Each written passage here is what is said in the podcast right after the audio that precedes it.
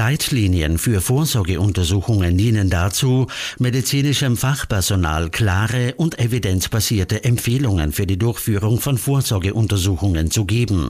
Sie werden von Fachgesellschaften, medizinischen Organisationen oder Regierungsbehörden entwickelt und regelmäßig aktualisiert, um den aktuellen Stand der Forschung und des medizinischen Wissens wiederzuspiegeln.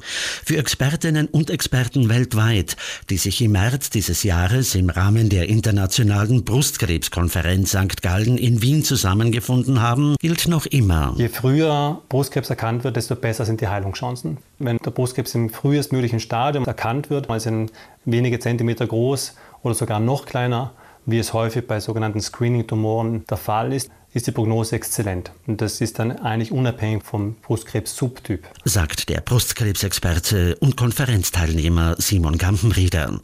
Screening-Tumore beziehen sich auf Tumore, die durch Screening-Verfahren wie zum Beispiel der Mammographie entdeckt werden. Hier werden Personen ohne erkennbare Symptome untersucht, um potenzielle Anomalien oder Veränderungen frühzeitig zu identifizieren. Und je später der Tumor erkannt wird, desto fortgeschrittener ist meist das Stadium und desto schlechter ist die Prognose. Entsprechend helfen Vorsorgeuntersuchungen, den Tumor frühzeitig zu erkennen und damit insgesamt die Prognose zu verbessern. Mitunter kann es eine Überwindung bedeuten, eine Untersuchung ohne erkennbare Symptome über sich ergehen zu lassen.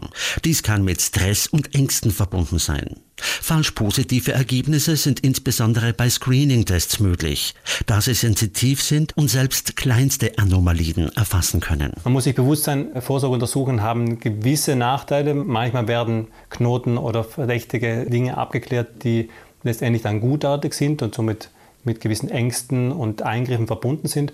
Aber im Großen und Ganzen, und deswegen gibt es auch nationale Empfehlungen zum Screening, zum Brustkrebs-Screening mit Mammographie, manchmal auch gemeinsam mit einer Ultraschalluntersuchung alle zwei Jahre, um sozusagen die Tumore frühzeitig zu erkennen und damit insgesamt die Prognose zu verbessern. Die derzeitige Empfehlung für die Brustkrebsvorsorgeuntersuchung in Italien betrifft ein Mammographie-Screening alle zwei Jahre, vom 50. bis zum 69. Lebensjahr.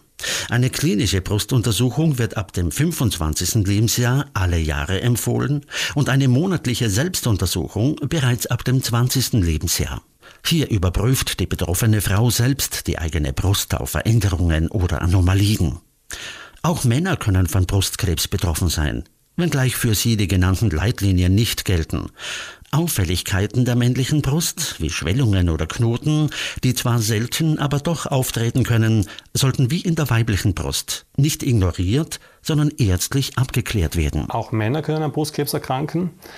In der Regel ist es durch einen Tastbefund relativ leicht zu diagnostizieren, aber das Vorurteil, dass es ausschließlich Frauen treffen kann, stimmt definitiv nicht. Die Wahrscheinlichkeit ist natürlich deutlich geringer, aber auch in der kleinen Brustdrüse des Mannes kann sich ein Krebs entwickeln, der in der Regel sehr ähnlich behandelt wird wie der Brustkrebs der Frau. Erklärt der gebürtige Meraner, Privatdozent Simon Gampenrieder, Brustkrebsexperte am Universitätsklinikum für Onkologie und Innere Medizin am Landeskrankenhaus Salzburg.